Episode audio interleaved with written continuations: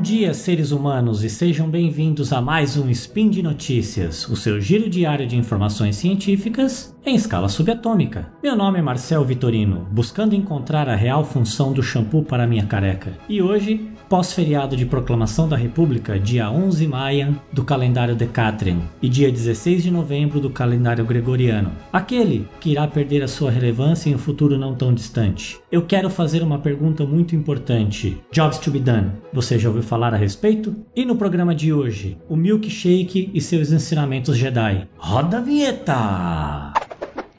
Speed Notícias.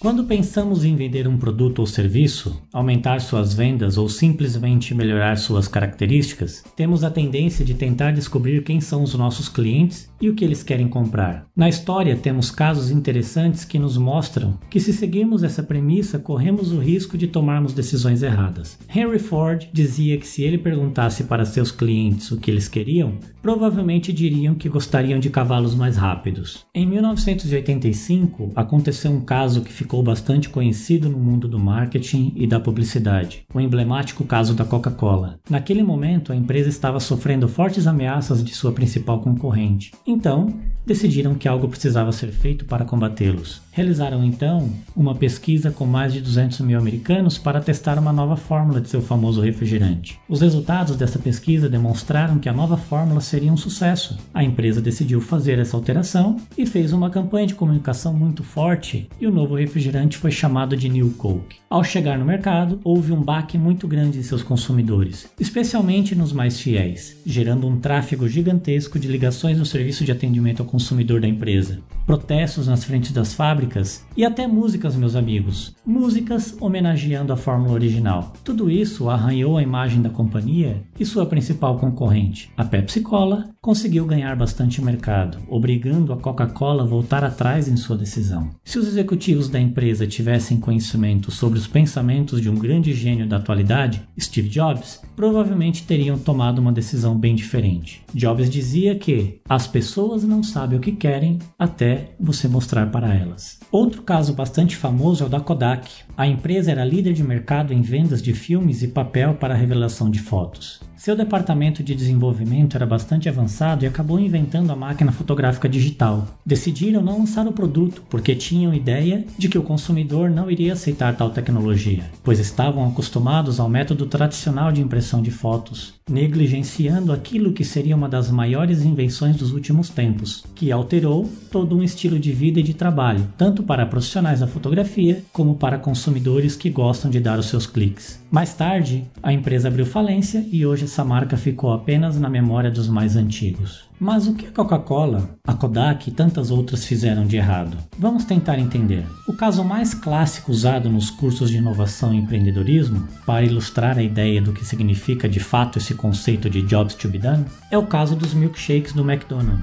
A rede de fast food queria identificar alguma forma de aumentar as vendas dos seus milkshakes, muito famosos na época iniciou sua empreitada utilizando análises tradicionais de marketing. Analisou os dados demográficos de consumidores, tentando descobrir se existiam características que ajudassem a entender quem eram de fato as pessoas que compravam o produto. Se eram apenas jovens ou apenas idosos, mas não parecia haver nenhuma correlação ou tendência que pudesse gerar algum insight para se criar um plano efetivo de aumento de vendas. Realizaram pesquisas com grupos selecionados de consumidores, os famosos focus group, perguntando a eles o que achavam que deveriam ser melhorado no produto. As pessoas pesquisadas listavam características que elas entendiam que poderiam ser melhoradas, mas após aplicar essas melhorias, as vendas de milkshakes não aumentavam. Contrariados com o resultado das mudanças e com o tempo gasto em pesquisas e adaptações no produto sem sucesso, resolveram chamar Clay Christensen, professor da Harvard Business School, que observando e conversando com clientes que compravam milkshakes, conseguiu informações muito mais valiosas. Neste levantamento, descobriram que pelo menos metade dos milkshakes eram comprados de manhã por pessoas que pegavam a bebida e iam embora de carro. Durante as conversas com alguns desses clientes, descobriram o porquê estavam comprando milkshake. Essas pessoas levavam muito tempo para chegar ao trabalho e ficavam muito tempo dentro do carro, no trânsito ou em deslocamento pelas estradas. O milkshake estava cumprindo a função de alimentar, ao mesmo tempo que gerava uma distração durante o percurso, por ser algo que leva mais tempo para ser consumido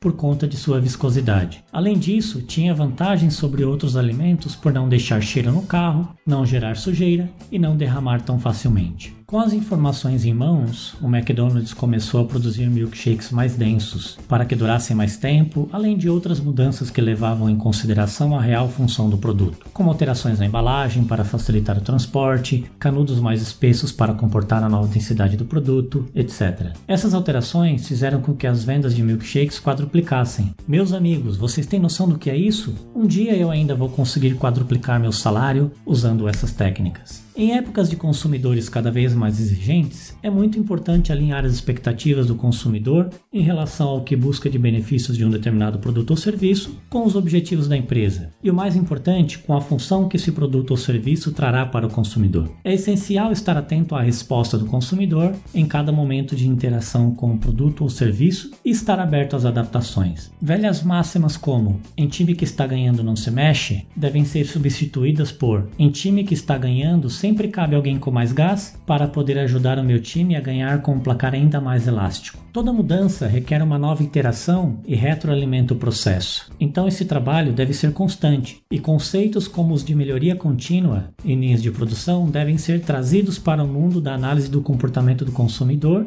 e desenvolvimento de produtos e serviços. Métodos tradicionais de pesquisa ainda são extremamente relevantes, mas que devem ser adaptados e ser usados em conjunto com novas ferramentas para potencializar ainda mais os resultados desejados. Casos como esse nos mostram que não precisamos lidar com problemas muito complexos ou trabalharmos em uma grande empresa para aplicar o conceito de jobs to be done. Essa técnica pode ajudar a enxergar o mercado de uma forma que os concorrentes não conseguem, aproveitando as oportunidades que outros não estão atacando. Também ficou comprovado que o método científico pode e deve ser usado para lidar com problemas empresariais, criando hipóteses e observando os agentes que interagem para a sua confirmação ou rejeição. Esses conceitos são válidos em qualquer área da nossa vida, seja ela profissional, pessoal ou estudantil. Avaliar de tempos em tempos qual o nosso job to be done em cada uma dessas áreas nos ajudam a ter uma visão diferenciada sobre o assunto, trazendo uma grande vantagem competitiva. Um estudante que consegue entender a função de uma disciplina ministrada num curso universitário sai na frente em relação aos outros, porque consegue adaptar seus estudos para maximizar os benefícios que aquela disciplina traz em sua vida. Quando um pai consegue entender sua real função neste papel que é tão importante para os filhos, ele consegue atuar na educação, na disciplina, nas brincadeiras, no afeto e na formação do ser humano, preparando-o da melhor maneira possível para o futuro. Um profissional preparado e antenado a esses conceitos consegue compreender sua relevância para a empresa, cuidando de seu desenvolvimento profissional, buscando cursos sejam pagos ou livres, ficando preparado para as mudanças, tendo maior capacidade de adaptações a elas. Em resumo, meus amigos, Jobs to be done se trata da função que nosso produto ou serviço está cumprindo. Neste caso, é muito importante descobrirmos essa função antes mesmo de definirmos as características do produto ou do serviço. Técnicas de Value Proposition Canvas e Challenge Map podem nos ajudar nessa jornada. O mais importante é quando formos conversar com nossos clientes, mudarmos nossa pergunta de o que para aquela que moveu e continuará movendo a humanidade. Por quê? E você? Já descobriu qual é o seu job to be done?